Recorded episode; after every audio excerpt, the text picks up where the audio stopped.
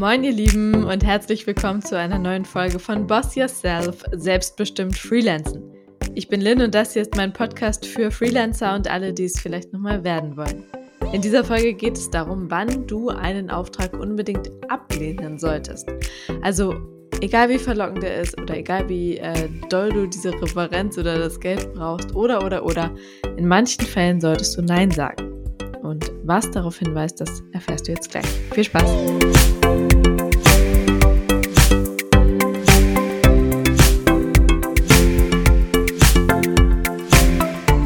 Bevor es mit der Folge so richtig losgeht, muss ich noch zwei bis drei Sachen erstmal hier thematisieren.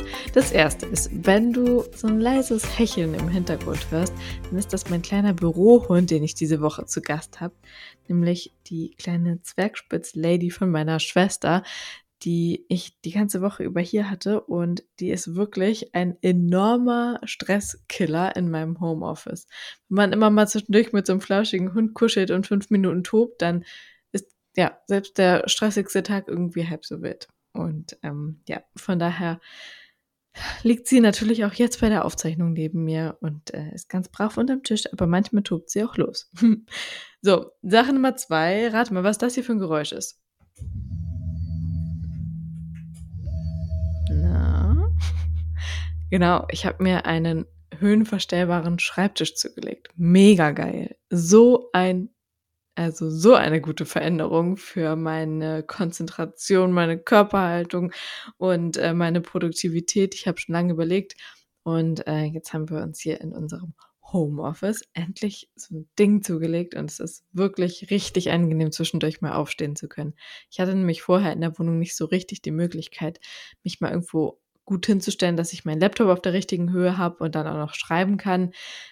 Nur so anrichten, die entweder zu hoch oder zu niedrig sind. Und von daher ist das jetzt ein echt gutes Investment gewesen und ähm, ja, die richtige Entscheidung. Den alten habe ich zwar nur sehr ungern wieder hergegeben, aber der hat jetzt über eBay Kleinanzeigen auch nochmal ja, ein nettes neues Zuhause gefunden, hoffe ich. So, und Sache Nummer drei ist, dass ich dir, bevor es inhaltlich losgeht, natürlich auch noch den Sponsor der heutigen Folge vorstellen möchte. Und das ist mein geliebtes Koro. Ja, Koro und ich kooperieren jetzt schon wirklich eine ganze Weile zusammen und bestimmt hast du mittlerweile auch schon davon gehört. Koro ist, also falls du nicht davon gehört hast, ein riesiger Online-Shop für haltbare Lebensmittel, aber auch für Non-Food-Artikel, äh, alles so was mit Küche kochen und so zu tun hat, Lebensmitteln. Und ähm, da gibt es also unfassbar viele leckere Sachen. Ähm, ich weiß gar nicht, was ich dir jetzt mal Neues empfehlen kann. Ich kann mich schwer entscheiden. Also, was ich gerade wirklich sehr häufig benutze, weil Sommerzeit, man isst gerne mal so ein bisschen Salat, ne, gibt es äh, da eine Kokosblüten Vinaigrette und die ist unfassbar lecker. Also mache ich gerade über jedes, äh, über jeden Salat als Dressing rüber und äh, ja, mein Dauersuchtmittel sind eigentlich die ganzen Nussmuse, aber auch dieser deutsche Rapshonig, nach dem bin ich auch gerade süchtig. Und Grüntee gibt's jeden Morgen von mir. Also wirklich, äh, ich inhaliere Koro quasi jeden Tag, oh, ganz schöner Zungenbrecher. Und ähm, ja, ich möchte dir auf jeden Fall ans Herz legen, da mal reinzuschauen, weil ich äh, das alles wirklich von Herzen empfehlen kann. Es sind super leckere Produkte, vieles kommt in Großpackungen, sodass insgesamt viel weniger Verpackungsmüll anfällt und äh, die allermeisten Sachen sind auch noch biozertifiziert. Ja, also Daumen hoch von mir. Mit dem Code LIN sparst du 5% auf deinen Einkauf.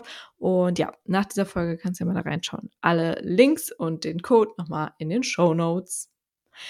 So, und jetzt kommen wir zum großen Nein-Sage-Thema. Hast du schon mal einen Auftrag gehabt, den du abgelehnt hast? No, mal überlegen.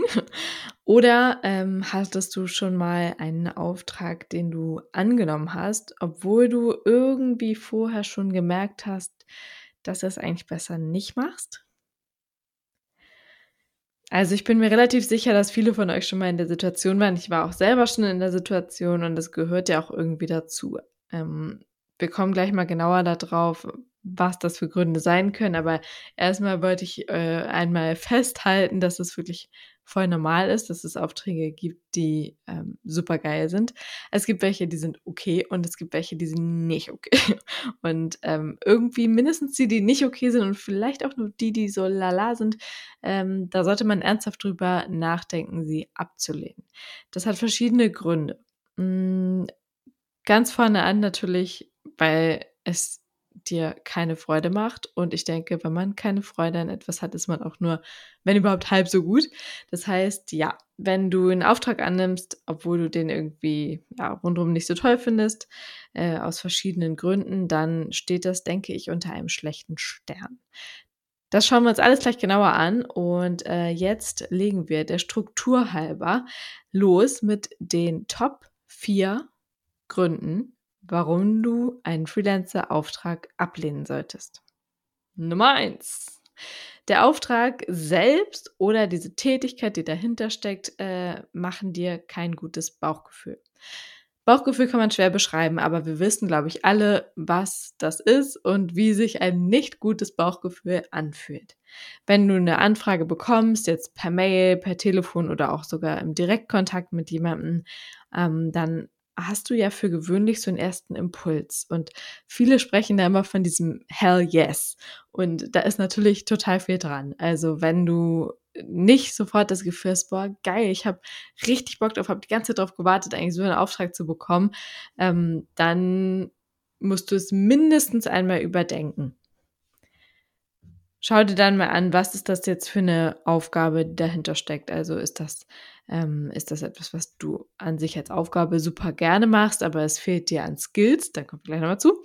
Äh, oder ist es einfach ein, ähm, ein Auftrag, der zum Beispiel sehr viel Zeit in Anspruch nimmt und du deshalb sagst, ach, das kann ich nicht machen. Ich habe zum Beispiel mal gesehen, ist, äh, oder eine, eine Anfrage bekommen für einen Moderationsjob, der ähm, aber mit sechs Wochen, acht Wochen oder so im Sommer die ganze Zeit unterwegs sein verbunden war. Und da dachte ich mir, an sich ist das, klang das super cool, aber kann ich nicht machen, weil ich das, also es passte überhaupt nicht zu dem, was ich mir so vorgestellt hatte. Ich wusste, ich habe andere Projekte, die ich gerne machen möchte und äh, das würde einfach alles gar nicht unter einen Hut passen. Und ähm, so war es an sich irgendwie spannend und ich hätte mega Bock gehabt, aber ich wusste, diese Tätigkeit äh, und ähm, das war nämlich der zweite Punkt. Das hatte was mit einem Produkt zu tun, wo ich mich nicht komplett hintergestellt hätte.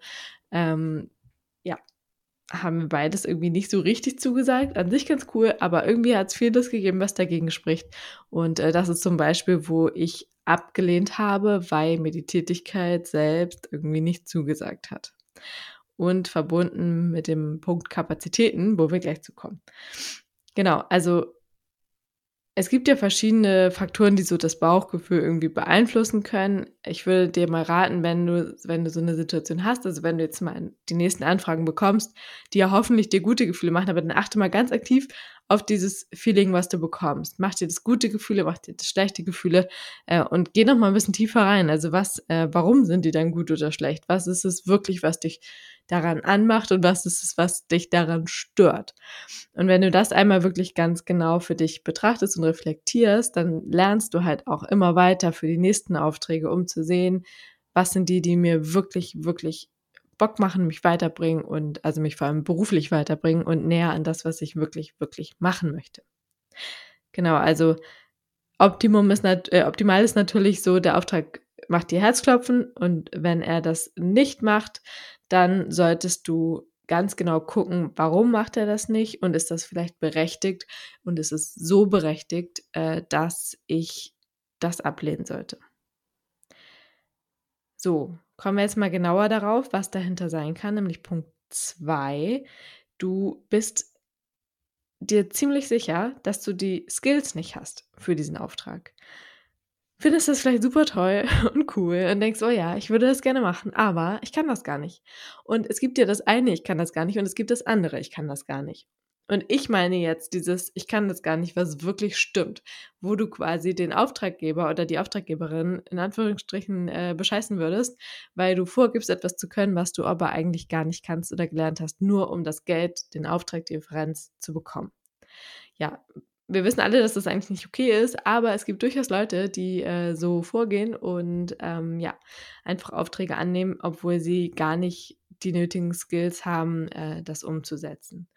Und das kann ja auch okay sein, Wenn man diese Skills nicht hat, aber dann muss das halt klar kommuniziert sein. Dann kann man vielleicht schauen, ob man sich die Aufgaben aufteilt mit dem Auftraggeber, ob man da nochmal ein genaueres Briefing irgendwie äh, ansetzt oder äh, ja, vielleicht einfach für einen bestimmten Teilbereich eingekauft wird und die anderen Teile, die man selber vielleicht nicht so drauf hat, dann übernommen werden von einer anderen Person, die es eben besser kann.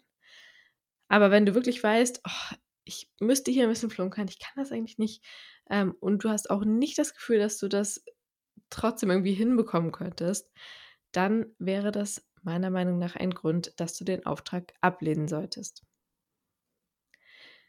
Kommen wir zu Punkt Nummer drei. Du bist mit deinen Kapazitäten am Limit und hättest weder Zeit noch Kopf für den Auftrag. Kapazitäten sind ja zum einen immer das Zeitliche und zum anderen auch das, was der Kopf und der ganze Körper so hergibt. Selbst wenn du noch drei Stunden Zeit am Tag hast, weil du sagst, ist mir egal, ich arbeite gerne zwölf Stunden am Tag, ist halt die Frage, ob du für diesen Auftrag, für den du angefragt wirst, auch wirklich die mentale Kapazität hast. Also ob du wirklich sagen kannst, ja, ich kann da meine 100% geben oder machst du das noch mit deiner letzten 20% Akkuladung, die du abends von 20 bis 23 Uhr noch hast. Hm.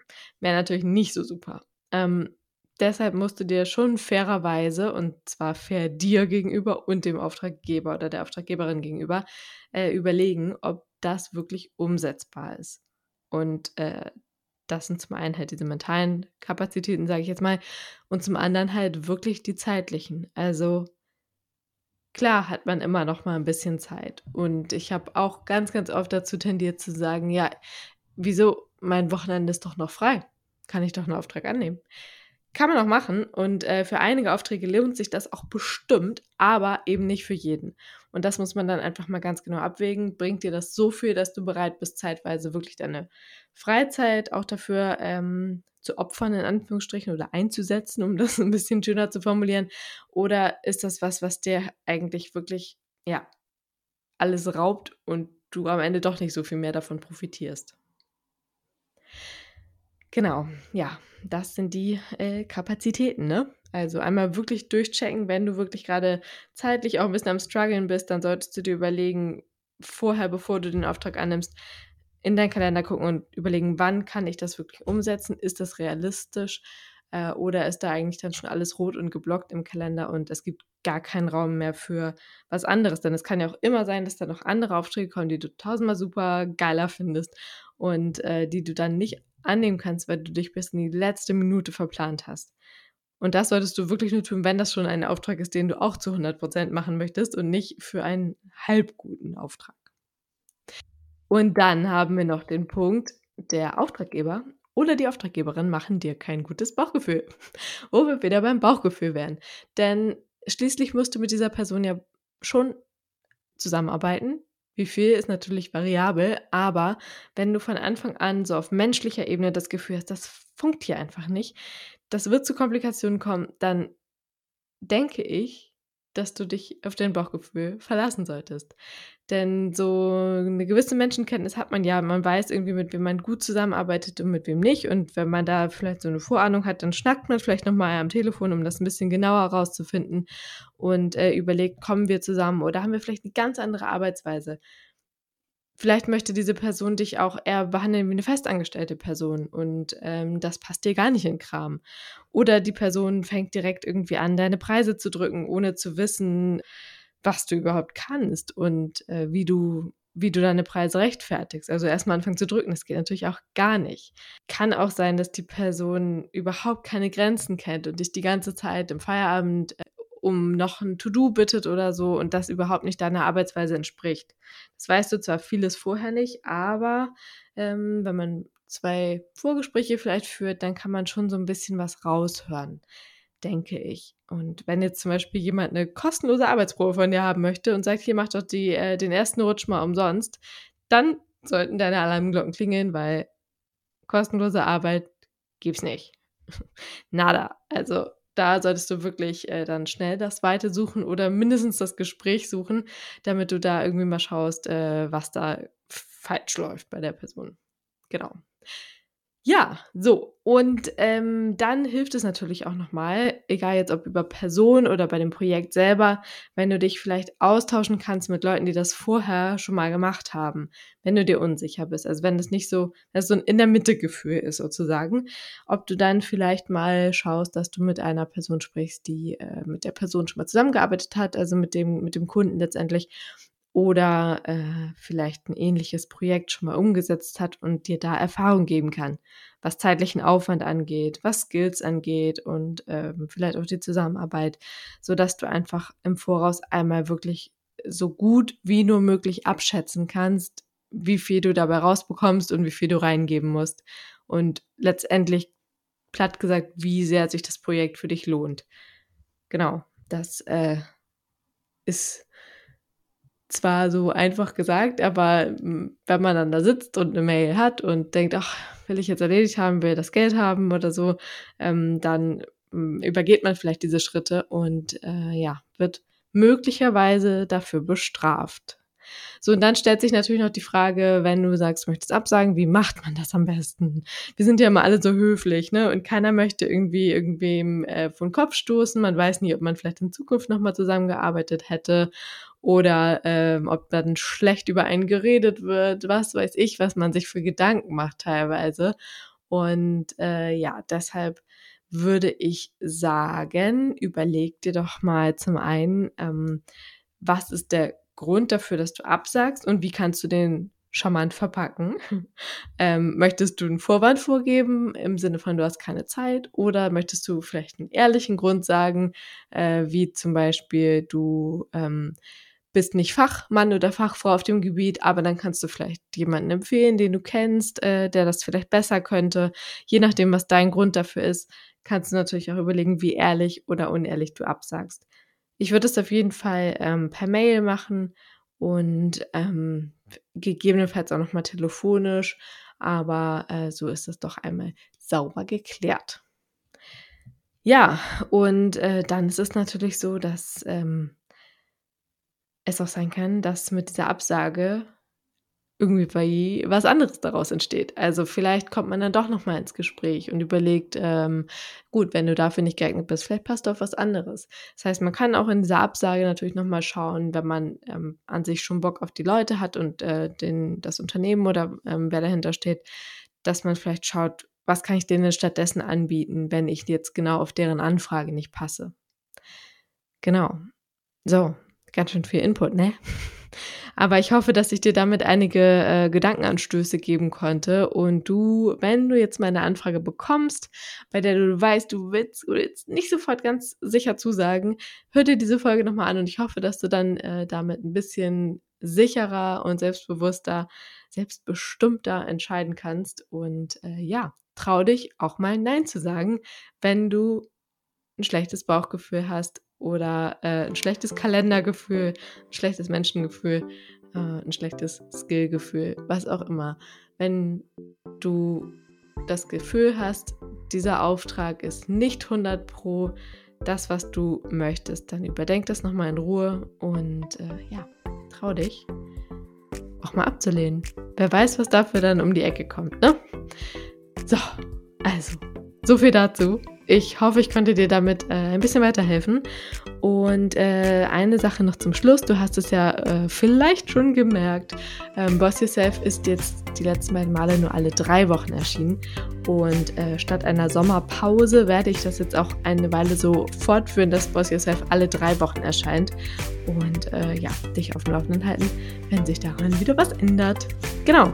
So, jetzt gehe ich mit dem kleinen Bürohund raus und wünsche euch einen wunderbaren Tag, Abend, Morgen, wann auch immer ihr das hier hört. Äh, ja, bis zum nächsten Mal. Ich freue mich, wenn ihr wieder einschaltet. Ciao!